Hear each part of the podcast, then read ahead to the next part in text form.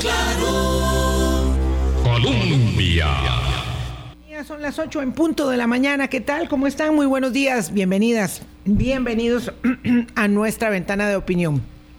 Me voy a aclarar la garganta con este café tan bueno que tenemos aquí y que vamos a compartir con dos personas eh, a quienes les agradezco profundamente que se hayan venido muy temprano, no había todavía salido el sol, cuando venían desde San Carlos hacia acá don Carlos Méndez y don Freddy Méndez y ya los vamos a presentar como debe de ser.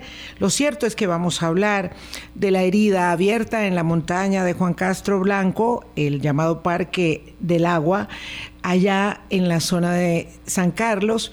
Eh, que ahora, ahora sí es motivo de mucha atención por parte de todos nosotros en el resto del país a propósito de los eventos que se han ido sucediendo a lo largo de los últimos días, desde el sábado 15 en la noche, eh, para entender un poco qué es lo que sucede históricamente, en qué lugar nos encontramos.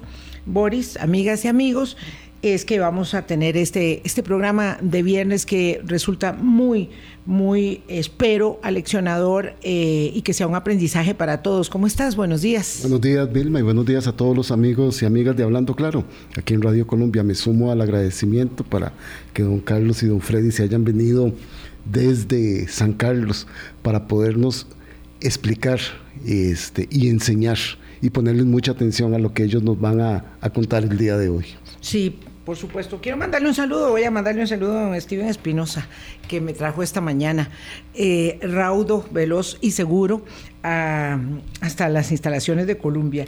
Así que, bueno, saludos, muchas gracias, don Steven. Gracias, eh, quiero presentarles a don Freddy Méndez. Tiene una experiencia enorme, inmensa en el terreno.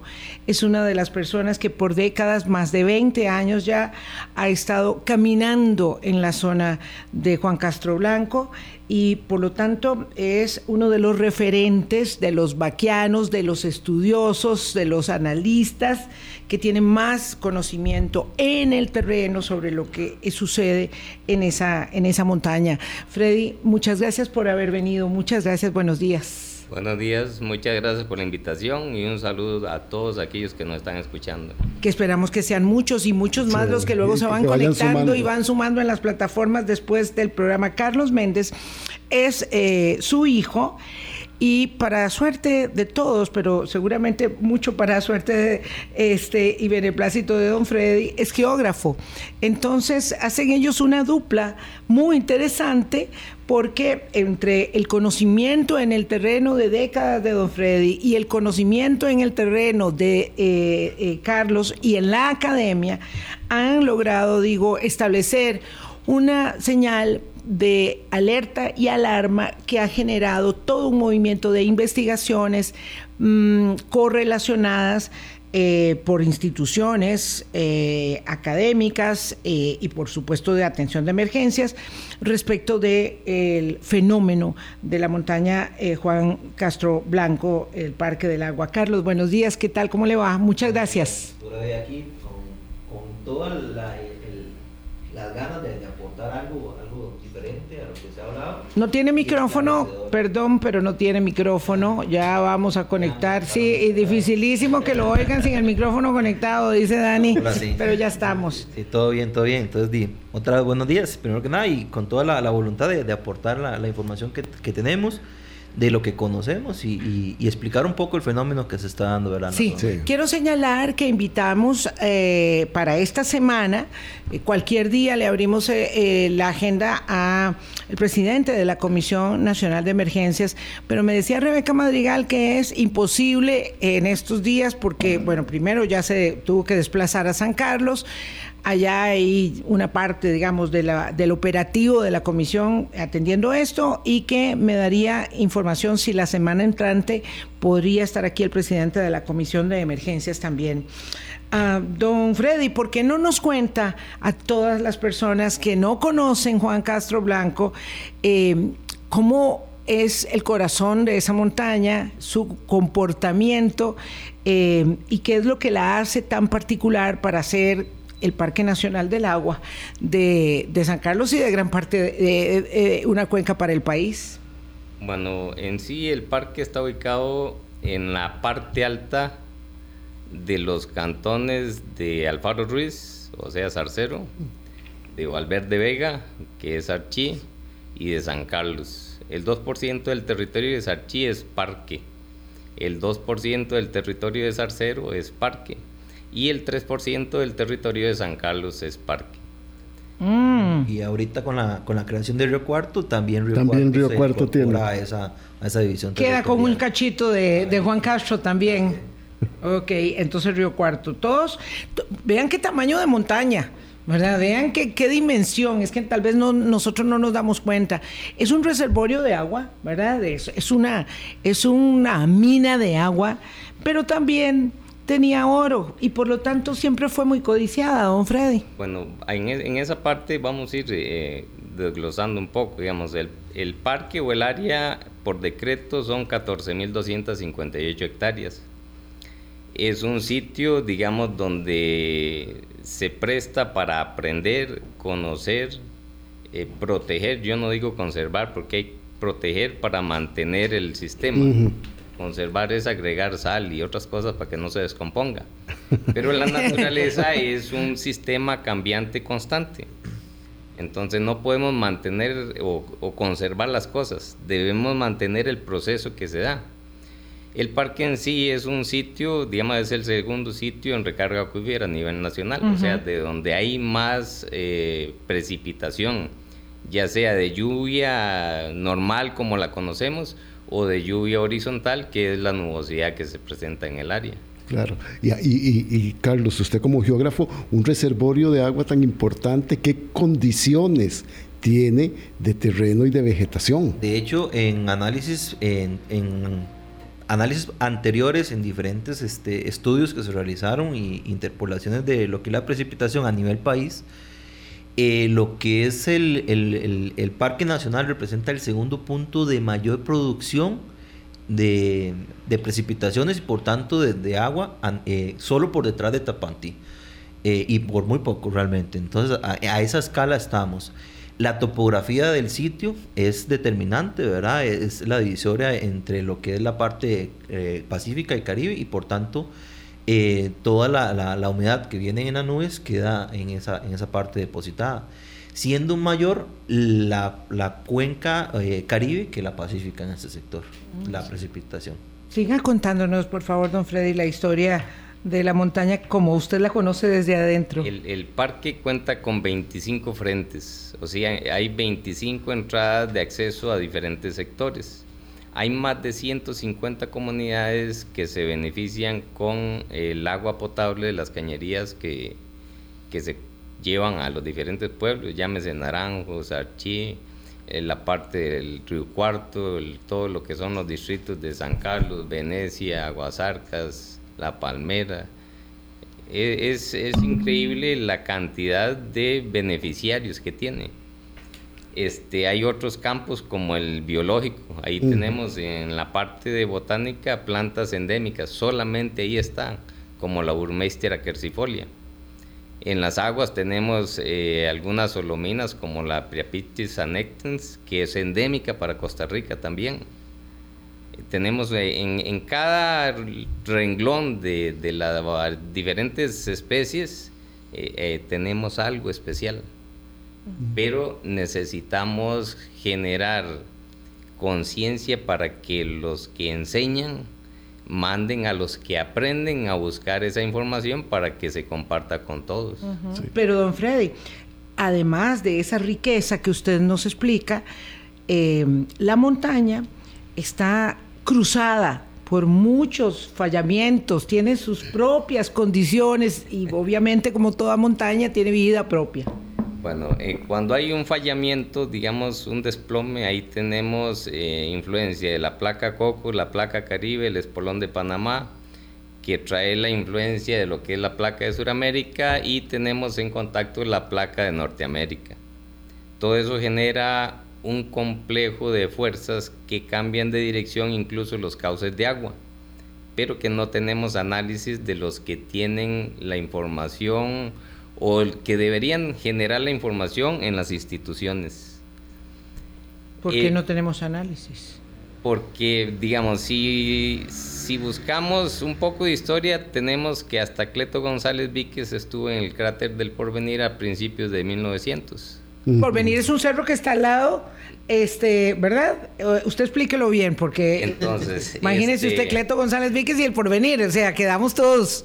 Si nos remontamos un millón de años atrás, cuando todavía eh, la actividad geológica no había creado las fosas de, las, de la profundidad que tenemos, eh, teníamos la actividad volcánica del volcán Platanar, que para el lado de la llanada, donde está la casa del obispo, se genera lo que llaman la colada de la Florida, datada en más de un millón de años hay una serie de fallamientos como la falla del Congo, eh, hay otras fallas que, que no las han identificado, ya yo las localicé en el, en el área. La falla del Congo, la falla del Porvenir y la falla de Aguas Arcas tienen un mismo lineamiento. Pero hay otras fallas que no se conectan porque no las han identificado. Entonces el río La Vieja conecta con el río Arrozo y es el punto de partida de los eventos que están sucediendo ahora. O sea, Claro, un sitio tan rico, tan rico como el que usted explica, don Freddy, lo hemos estudiado poco y estamos ahora entonces enfrentando la situación de no haberlo estudiado. Entonces, Es- perdón, cuando hay algo que es nuevo y no se conoce, a veces lo rechazamos. El profesional de la universidad, porque tuve el honor de ser guía para dos de los máximos de la Universidad de Costa Rica y la Universidad Nacional, si, si para ellos eh, no es importante y son los que toman las decisiones, entonces tampoco se genera un, un objetivo o una cuestión, digamos, de interés para el que está estudiando. Y si el que está estudiando propone ir a hacer una tesis ahí y le dicen que no porque no hay recursos, entonces seguimos cerrando las puertas a un tesoro que, Claro. está, que está ahí, a uno no, a un montón de tesoros. Don porque- Freddy, pero vamos a ver, usted dice que, eh, y Boris lo, lo, lo recalcaba, que lo hemos estudiado poco. Lo hemos estudiado poco, probablemente hay mucho potencial, obviamente, de, de- estudio e investigación, no lo dudo, pero lo cierto es que sí lo hemos intervenido mucho, como esas otras montañas. Las hemos tocado, las hemos herido. Y yo eh, refería que conozco Juan Castro Blanco por allá de los años 90, es la primera vez que yo voy al lugar cuando ustedes eh, y muchos, ¿verdad?, eh, sancarleños están dando una lucha eh, para mm, cerrar la extracción minera última que se conoce, que es la de una empresa eh, canadiense que está ahí sacando oro, que ya tenía los permisos y que ya estaba operando y que ya habían, eh, mm, este, digamos, terminado de abrir la montaña, porque ya la extracción minera venía de muchos años antes, de manera, digamos, eh, de- ilegal, irregular. Explíquenos esa parte. Bueno, eh, habría que remontarse a 1569 en la parte donde en Costa Rica se reparten los indios en lo que llamaban las encomiendas, que le asignaban una cantidad de indígenas a cada terrateniente español. En el área tenemos que hay tres haciendas, la Luisa, la Eva y la Victoria, lo que actualmente es la cooperativa Victoria en Sarchi, en Grecia. En Grecia. La EVA la tenemos en Sarchi. Y entonces los indígenas que estaban en esa área conocían sitios donde podían extraer oro en la parte del- de lo que actualmente es el parque. Estábamos hablando de 1569. Sí está estudiado el parque. Claro que está estudiado. Pero para extraerlo, Puede estudiar. no para protegerlo. Entonces, para 1919 llegó un señor, Henry Hayes, que detectó la presencia de oro en el área de Pozo Verde. Sacó muestras y las llevó a, a Estados Unidos para solicitar un préstamo para exploración minera. 1900. 19. Ok, y Pozo Verde les voy a referir, ¿verdad? Porque de ya habla de tantos lugares. Don Freddy, Pozo Verde es la comunidad, digamos, en, en- en- a pie de montaña, más cercana, digamos, eh, de una de las vías más accesibles para llegar a donde está la mina.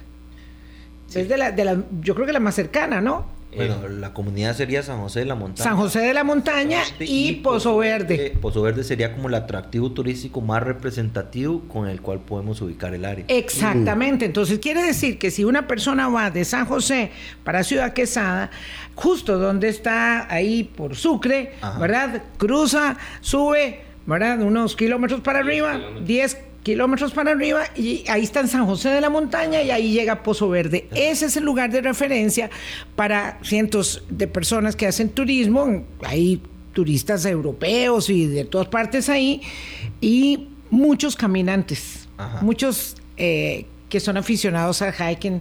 Este, van por, ese, por esa zona para ir a conocer dónde era la mina, justamente. Eh, lo que pasa es que esa mina está, el que se visualiza en los mapas, en la hoja cartográfica de Quesada, no corresponde al sitio donde es.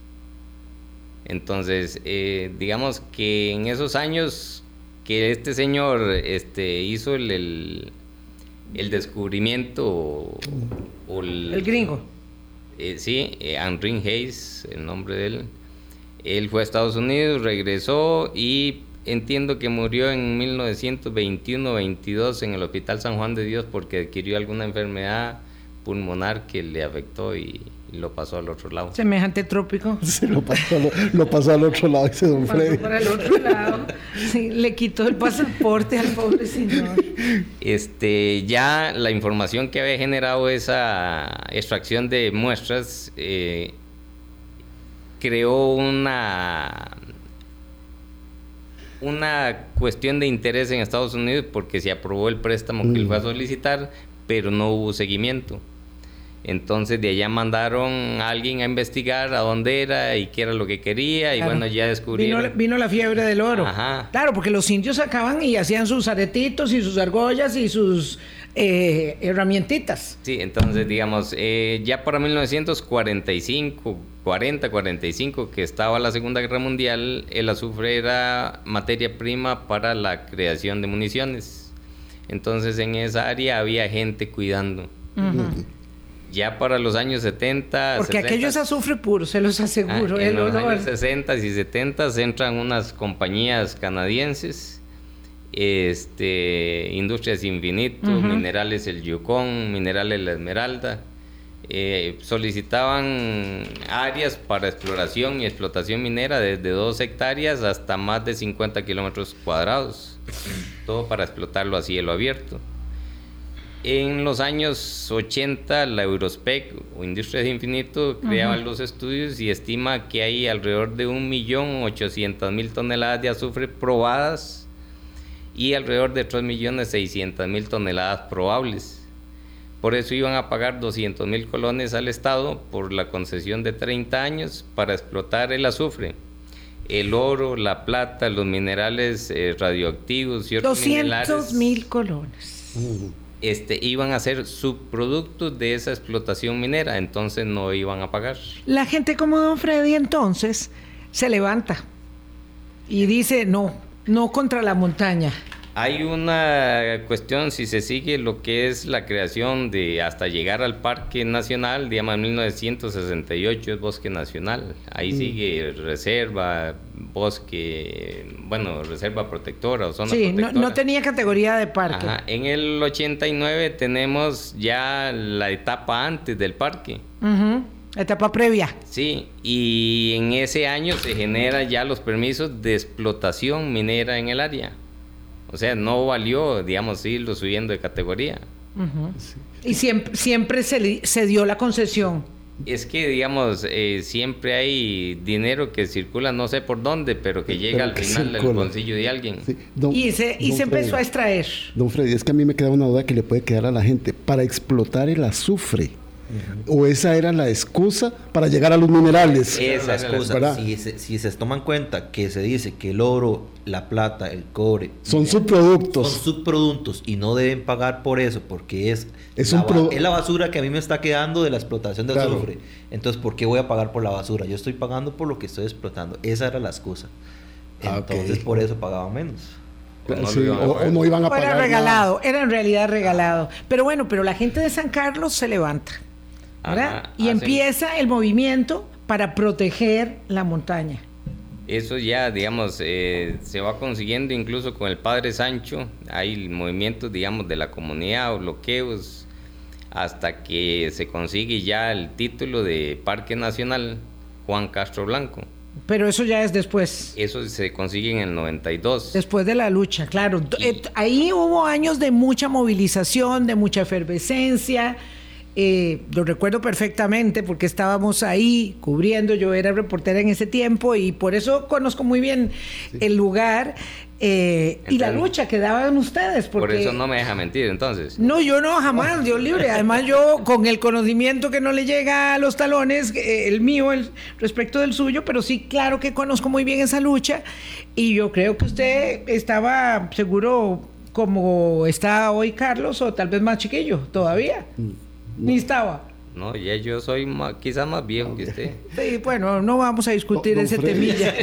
Don Freddy Carlos. de la montaña. Freddy Carlos, para esa movilización, para la protección, entonces la antecede una actividad extractivista muy fuerte, muchos movimientos de tierra y de alteración del ecosistema. Sí, ya habían rutas establecidas desde la parte de Zarcero, donde llaman Pueblo Nuevo, La Picada. Ahí en estos momentos todavía existe un camino que le llamaban el Empalado. Venía por la ensillada, por la divisoria de aguas, hasta llegar a la parte donde llamaban el Mirador, o un, un cerro alto, que era donde se posaba el helicóptero que extraía las minas que no debería haber nadie. Sí. Ujú. Donde Sí. era tan peligroso que hubiera gente, se posaba un helicóptero Ajá. para recoger oro. Sí. O sea que había mucha gente. Don Carlos, pero entonces, a esa actividad extractivista, nada más como para dejarlo planteado, Sí. Vilma, ¿cuánto afecta en un lugar que es reservorio de agua? Para que nos puedas explicar y entender cuáles son los movimientos y desplazamientos que ahora se están haciendo en la montaña. Exacto. Sí. Reservorio de agua, enorme reservorio de metales preciosos para extraer, ¿verdad? Y Mucha manoseadera. mucha, mucha mina biológica, mucha riqueza de todo tipo y un montón de fallamientos que van cruzándose unos con otros en un terreno muy En, sensible. en ese caso, lo que es la minería sí tendría cierto impacto si se hubiera continuado. Claro. Hay que saber que para que sea reservorio, la vegetación cumple un papel fundamental en cuanto a la conservación del agua en Claro. el suelo. Sin vegetación no hay agua. Exactamente. Si hubiera se- seguido esa actividad eh, de, de exploración minera, era cielo abierto, era una cantera tal cual vemos en, en muchos tajos, Claro. por decirlo así. No hubiera vegetación en ese momento, entonces no sería un reservorio de agua, simplemente sería eh, un, un desierto, es una montaña de, Claro. de rocas nada más. Entonces, Y de hecho hay un pedazo eh, que da fe de eso. ajá. Hay una parte Sí, que da fe. Hay cicatrices. Hay cicatrices. La montaña no ha terminado de sanar. Exactamente. Pero- hay cicatrices. Y ahí es peligrosito caminar. Eh, Es- en muchos sectores, Sí. de hecho, muchos sectores. Bueno, todo esto que hemos conversado en esta larga primera parte es solamente para situar el sitio, para que ustedes tengan una dimensión de algo que es desconocido para todos, casi para todos, no para gente como don Freddy y para Carlos, pero que ahora está en el ojo eh, avisor de sancarleños y costarricenses en general. Vamos a la pausa y regresamos. ¿Qué fue lo que pasó? ¿Qué detona estos eventos que ahora nos hablan, nos muestran grandes reacciones de la montaña, deslizamientos, desprendimientos, ¿verdad? Todo lo que está pasando y el gran temor y el peligro para tanta gente. Ya venimos. Colombia. 8.27 de la mañana. Hoy nos acompañan Freddy Méndez y Carlos Méndez, ambos de la zona de San Carlos.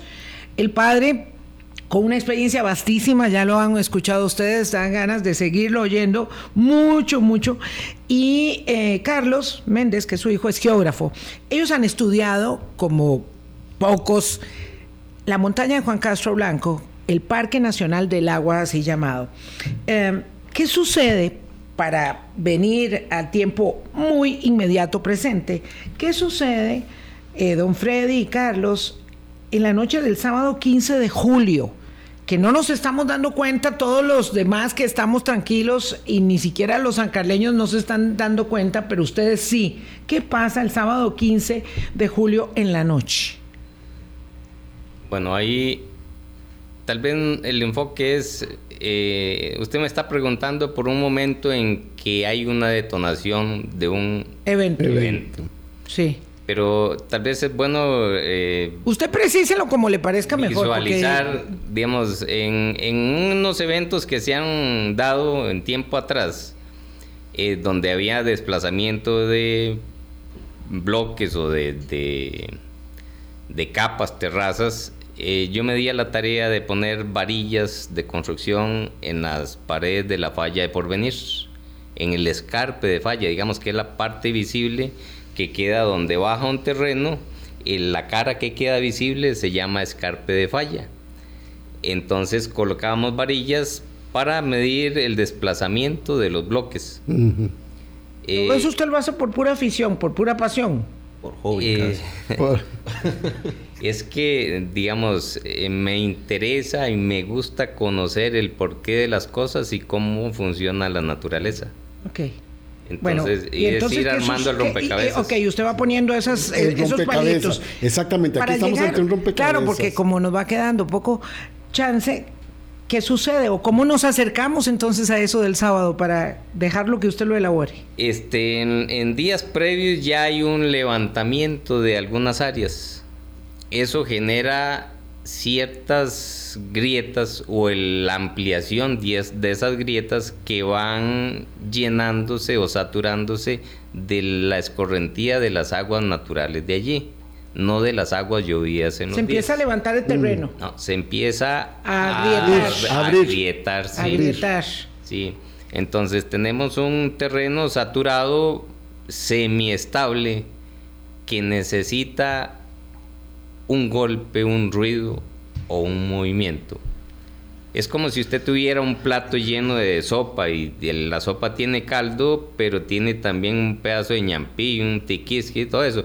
Si yo le golpeo ese plato por debajo, lo primero que salta es el agua. Tal vez El- se el caiga al- caldito. Sí. Ajá. Eso fue lo que sucedió ese día.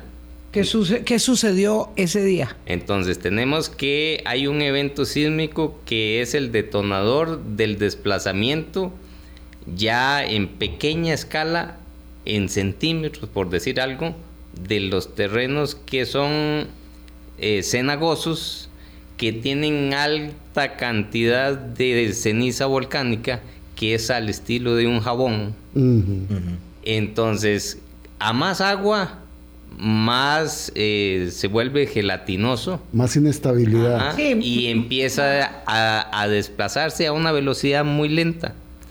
Cuando nos dicen que hay un reporte de, de las 10 y no sé cuánto de la noche que empieza a haber movimiento, están reci- eh, registrando el movimiento de desplazamiento del material. Eso es lo que las autoridades eh, técnicas llaman señales de material desplazándose. Exactamente. Sí. Que usted le dice que es un sismo el sábado 15 en la noche. Pero regresemos un- unos minutos atrás. No nos dicen qué es el detonador de ese Ese desplazamiento. desplazamiento. O sea, esa información no, no se ha generado. No. No. No. A ver, Carlos. Porque los registros ah, o la lectura del sismógrafo eh, lo que están registrando es eh, el material desplazándose, las rocas chocando, entonces sí eh, genera un, una, un cimbroneo en el, en el terreno. Sí, un cimbronazo. y eso es lo que se va registrando. Ok, no un sismo. Eh, pero tiene que haber un movimiento anterior que generó Eso. o, o inició. ¿Por qué? Porque Que detonara, como que dice don Freddy. Porque para, para un deslizamiento hay varios detonantes. Eh, la inestabilidad del terreno, eh, la parte geológica, que es la que estamos hablando, las precipitaciones o la alta pendiente. Y ahí no estaba lloviendo en ese momento. Entonces, si, si No. nos vamos a preguntarle a la gente de las comunidades cercanas de eh, lo que es Aguasarca, de lo que es Sucre, de lo que es San José, San José de la Montaña. usted le pregunta a la gente que vive ahí, que es la que tal vez más conoce, y ellos le van a decir, esa semana no No llovió. llovió. Llovió años pasados increíblemente tal que se salía el río Aguasarca, se inundaba algunas zonas, eso se se llegaba al San Carlos y salía, pero no se movilizó eso. ¿Por qué? Antes no y ahora sí. Se habla de las pendientes, haciendo un análisis de las pendientes y si conocen el campo y han caminado ese sector que se deslizó, se conocería que es una zona semiplana.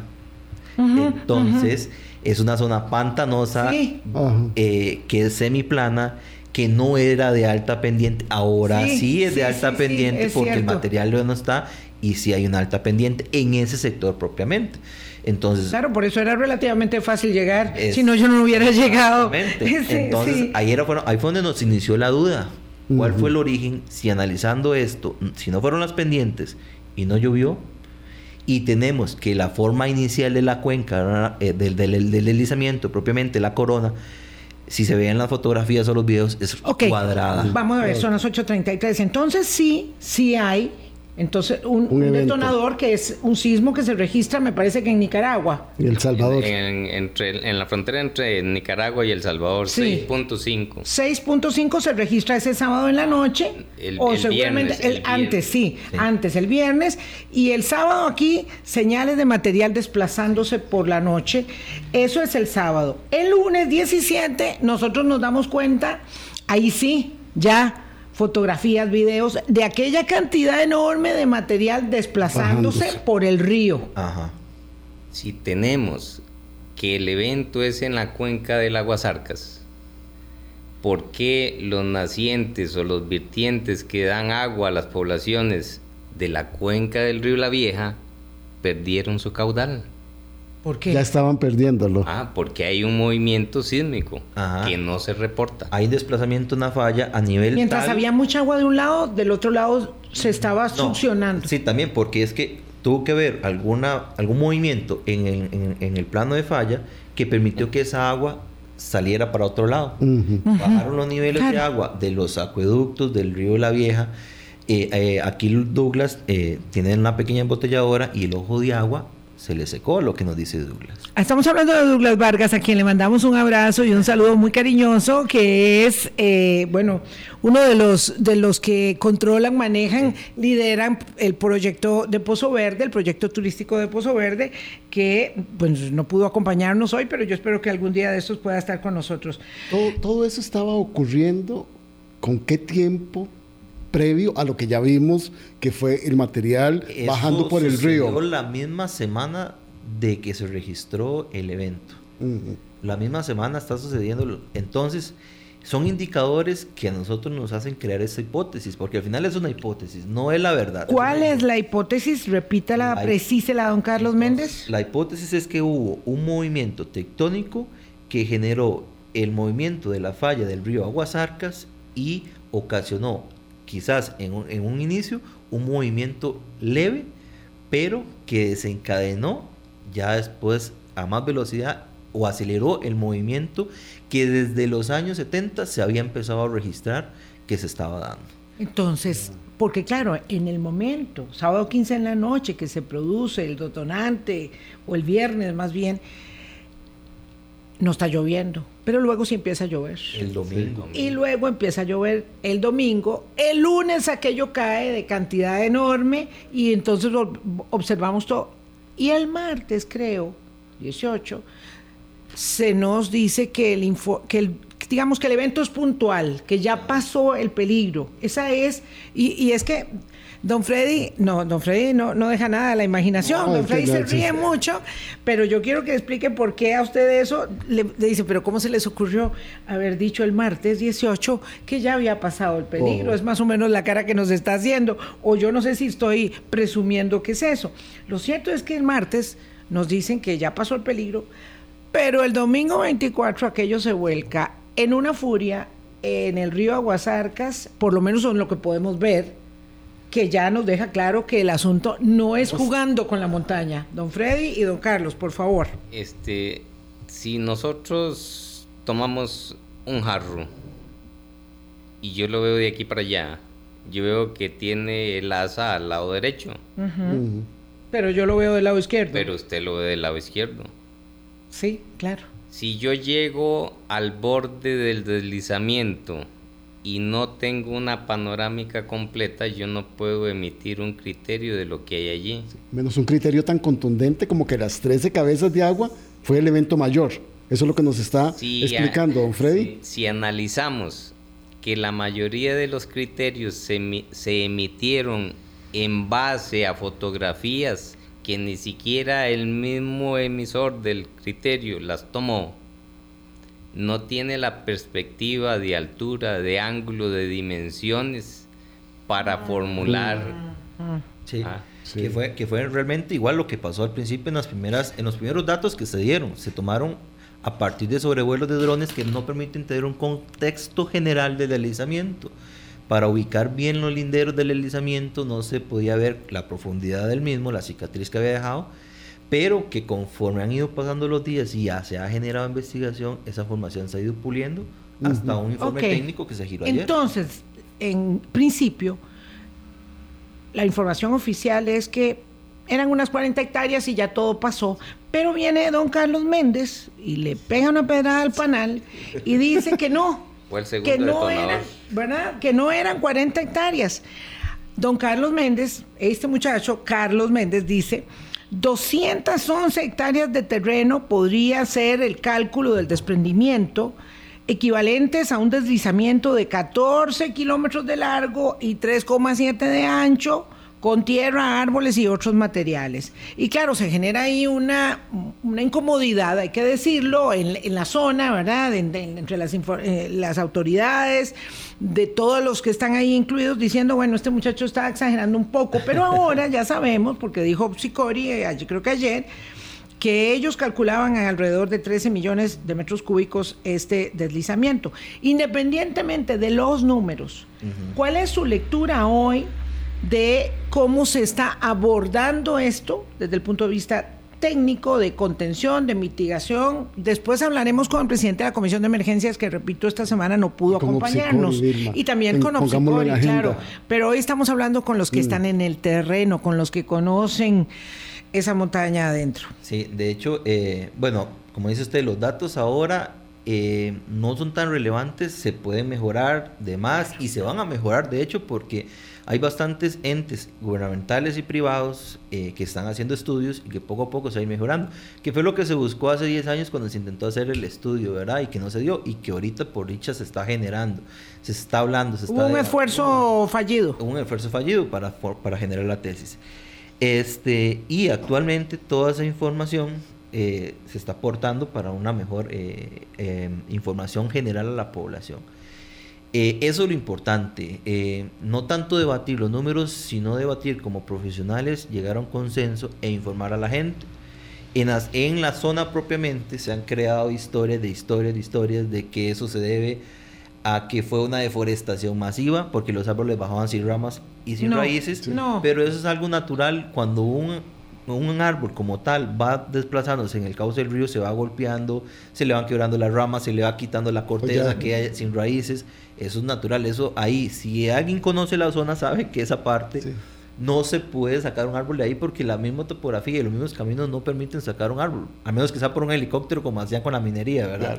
Ca- Carlos, ¿verdad? Eh, Este informe que ustedes dan, si bien es cierto, como dice Vilma, no debería incomodar, más bien debería incorporarse a una discusión mayor y a un análisis, sobre todo porque en el estudio que ustedes presentan, advierten que pueden ser 211 hectáreas, pero que podrían haber otras 118 hectáreas comprometidas. Y ya ahí la alerta tiene que ser permanente. Exactamente. De hecho, eso- esas, esas 118 hectáreas que nosotros tenemos como eh, potenciales de deslizamiento, eh, el día de antier, estos muchachos, eh, es- Alfaro, Alfaro, eh, no, Ar- Araya es, Alfaro.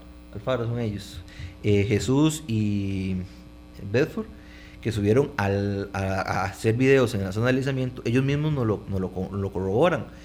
Eh, Ya le pedimos permiso, eh, Ah. estamos esperando que nos respondan para poder liberar todas esas fotos, porque hay que tener el Ellos nos permiso. mencionan que en el borde del deslizamiento por Pozo Verde quedaron paredes de 80 metros, 50 metros, que eso era lo que sostenía el material que nosotros estamos dando como potencial. ¿Por qué? Porque son zonas sumamente pantanosas. Es una parte donde lo que es la cabecera del río Aguasarcas se bloqueó con parte del deslizamiento, Ujú. parte del material se desbordó del mismo cauce y, tap- y hizo un tapón que, se, que se permanece una laguna en ese sector y ellos mismos nos dicen, no está saliendo tanta agua por la parte donde tiene salida y por tanto esa agua se tiene que estar acumulando en el terreno. ¿Cómo ha sido recibida esta información de ustedes contrarrestada con la que está dando la comisión de emergencia, que son 40 hectáreas, pero también con los testimonios de las personas que viven en las comunidades aledañas al margen y a la vega del río? de que están preocupados. Pero me parece que ya la comisión ya no está hablando de las 40 hectáreas. Yo creo que está hablando de las 70 en ese momento. Sí. Ajá. Me parece, ¿verdad? No estoy segura. No he tenido registro, registro porque eso fue ayer en la tarde que se generó ese informe. Entonces, supongo que sí ya tienen que tenerlo a mano. De hecho, ahorita me están diciendo que hay un grupo de la Universidad Nacional que está subiendo al área de estudio, entonces me imagino que deben ser los del Opsicori en este caso. Eh, que deben estar reunidos con la comunidad. Claro, pero ahí hay comunidades, hay gente viviendo, hay, hay granjas de pollos, hay ganadería, hay producción en toda esa zona. La preocupación es de esta gente, porque es que recordemos, eh, nos hemos dejado de lado que la cuenca no solo es lo que delimita la divisora de aguas y, la, y el río que corre en ella, sino también todo lo que es el medio ambiente y principalmente la gente que vive en ella. La gente que vive en la cuenca es la que hace la cuenca, que es a la que se debe todo el estudio en este momento.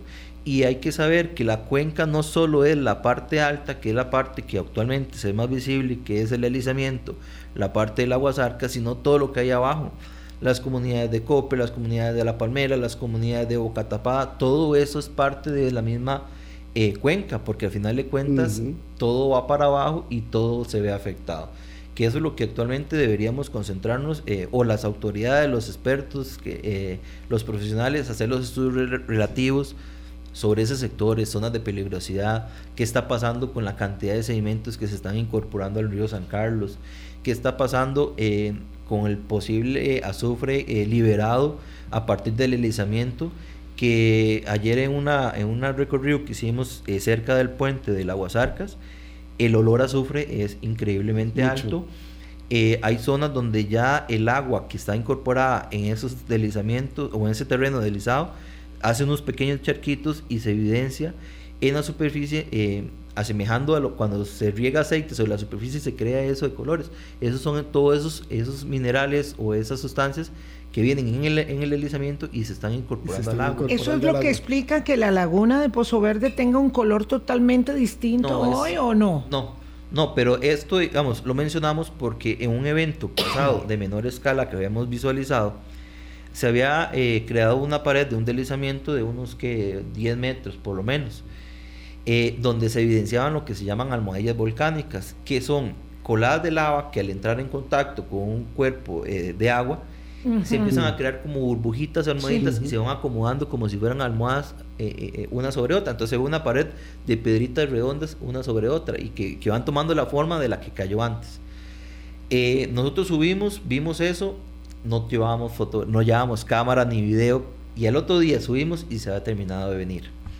Lo que nos causó interés mayor fue que 15 días posterior al que ese material cayó y cayó sobre el piso del bosque, no quedaba un árbol vivo. Todo se había secado. Árboles de grandes dimensiones, todo estaba muerto. Y era el olor a azufre aquello. Y, era, y después empezamos a averiguar y era que se liberan los sulfuros, sulfatos y otros, y otros eh, químicos asociados por la erosión o la degradación del, del azufre. Y eso fue lo que quemó, eso fue como echarle veneno al bosque. Entonces estamos viendo unos videos que hay depósitos claros de azufre, hay evidencia de que se está liberando ese tipo de, por, el, por la misma explotación que se daba la minería de azufre, ¿verdad? Entonces, ¿qué está pasando eh, con la calidad del agua? Vamos a hacer una pausa, son las 8.47. ¿Cuál es la dimensión del peligro, de, de, acuerdo con la experiencia de don Freddy Méndez y de Carlos Méndez, que hay en este momento? Porque ahora sí hay una enorme movilización de autoridades este, tomando control de lo que sucede en la, en la zona. Vamos a la pausa y regresamos. Colombia. Con un país en sintonía 849. Nos quedan solo seis minutos con Freddy eh, Méndez y Carlos Méndez. Este es el primer abordaje que haremos de un tema con el que pretendemos eh, posicionar eh, los secretos de la montaña Juan Castro Blanco. ¿Qué secretos guarda la montaña? ¿Qué puede pasar? ustedes, nos, ustedes nos decían que los hermanos Belfort y Jesús Alfaro, que fueron a tomar esas fotos, eh, muy recientes se estaban arriesgando la vida y usted me dijo a mí, cuando yo le pregunté, Carlos, si podía ir a ver eh, para subir ahí por Pozo Verde, usted me dijo, no le recomiendo que pase de Pozo Verde, no le recomiendo. Entonces, claro, ya se queda uno este, imposibilitado de ir a observar eso. ¿Qué es la gravedad de lo que en este momento ustedes advierten que guarda como secreto esa montaña? Don Freddy, que me ve con esos ojos. Sí, sí. Don Freddy, es que yo creo que ¿Qué yo- la montaña no está guardando secretos, nos está hablando Este, fuerte. Si analizamos, observamos y razonamos de acuerdo a cómo funciona la naturaleza, nos viene avisando desde hace rato. Sí, eso sí. que a veces eh, nuestra ignorancia impide que tomemos las decisiones adecuadas, a veces representa hechos de pérdidas que no debieron suceder. Eh, si hay evidencia de, en años de que hay desplazamiento, si hay iniciativas para hacer estudios, pero los que toman decisiones bloquean, eh, lo que debe conocerse no se conoce. Eh, Y eso ha pasado, ha habido bloqueos, ha habido intentos, digamos, de abortar las misiones. Este, tuve una anécdota ahí curiosa donde estuve en una exposición en la municipalidad de San Carlos y se me mandó guardar silencio porque era supuestamente el único que estaba aportando ideas en contra de la corriente. De la corriente de mejor no hablar de este tema, no es- Ajá. claro. de no hablar nada, como si usted estuviera, no estuviera en sus cabales, digamos. Que, que yo era el único que pensaba diferente. Ya, Ah, claro. Yo no tengo los títulos que dicen que soy esto o el otro. Eso no me interesa. A mí me interesa la información, el conocimiento de la realidad. Entonces, la parte del parque genera información geológica, in- información hídrica, este, donde también la biología representa ese espejo de que las cosas están avanzando en un sentido o en el otro. El profesional en un área generalmente se enfoca solamente en su renglón de estudio, pero acordémonos que la naturaleza es una interacción de un montón de Un funciones. gran ecosistema. Pero ¿cu- ¿cuál es el peligro que usted ve que tienen hoy todas las comunidades que están, digamos, eh, Aledañas y las que se pueden las que incorporar. están cercanas, las que están en el área de influencia de Juan Castro Blanco? Hay dos peligros importantes.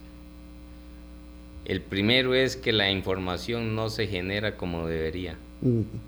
Y el segundo es que el proceso de la naturaleza siempre sigue en Sigue su curso. qué hay en su camino. Carlos, Ajá. Carlos, aquí lo primero que hay que hacer para el trabajo que viene es establecer los alcances de este deslizamiento. Exactamente. Eso es lo primero que hay que hacer. Sí, tal vez eh, ahorita muchos también se están concentrando en medir el deslizamiento exacto, en medir el material que se puede desplazar, pero yo siento que ahorita este, se deberían concentrar cuál es el alcance que tiene actualmente lo que ya se deslizó. Claro, porque eso es lo que Y- toman las ajá. decisiones posteriores. Y no tanto el origen porque ya, ya lo que pasó pasó, no se puede Así. cambiar. Lo que viene es lo que se puede prevenir. ¿verdad? Ujú. Entonces, ese es el, el- el enfoque que se debería tener actualmente. En, en- en ubicar los principales puntos o, o- o sitios geográficos que mayor se pueden ver impactados. ¿Cuál es la población que se puede ver impactada? Entonces, eso es lo que deberíamos estar eh, más que nada analizando en este momento y no tanto eh, buscar el, el origen de la causa, los responsables del evento, sino y ya pasó. No, el evento ya fue. Vamos a hacer ahora. Eso debe ser el, el enfoque eh, de ahora en adelante. Y existe el ánimo, la convicción en San Carlos y en las autoridades nacionales que están enfocadas ahora en atender este evento para eso, porque eso es lo que va a determinar la toma de las decisiones en la protección de las personas, en primer lugar, y en la protección de los bienes y de la producción y del abastecimiento de agua. Sí, y se, se ha visto cierto movimiento, pero recordemos que esto no se puede hacer de un día para otro. Y, Mm. y las comunidades y la gente también tienen que ponerle parte de cada quien. Eh, yo ayer mencionaba a, a un colega que eh, nada se hace creando un plan de riesgo si la misma población se pone eh, en peligro. Recordemos el señor del puente de Aguasarcas que apenas salió corriendo. Eso es un claro, un claro evento que, que si le están diciendo, viene una cabeza de agua, yo estoy viendo grabando en el río, eso es, di, yo me estoy poniendo en riesgo. Ya ahí, por más comisión de emergencia, por más plan de emergencia, por más que alerta, alerta temprana, nada hacemos. Como comunidad, como, como personas pensantes que somos, deberíamos poner primero la vida, la vida nuestra en, en primer lugar y después si podemos rescatar algo, perfecto, pero de momento ir teniendo en cuenta lo que están, nos están diciendo para alertarnos y si ya nosotros como lugareños sabemos que eso es peligroso, todavía con mayor razón acercarnos a los cuerpos de emergencia y decirlo, porque eh, de, de, voz en voz es que se, se va generando la información.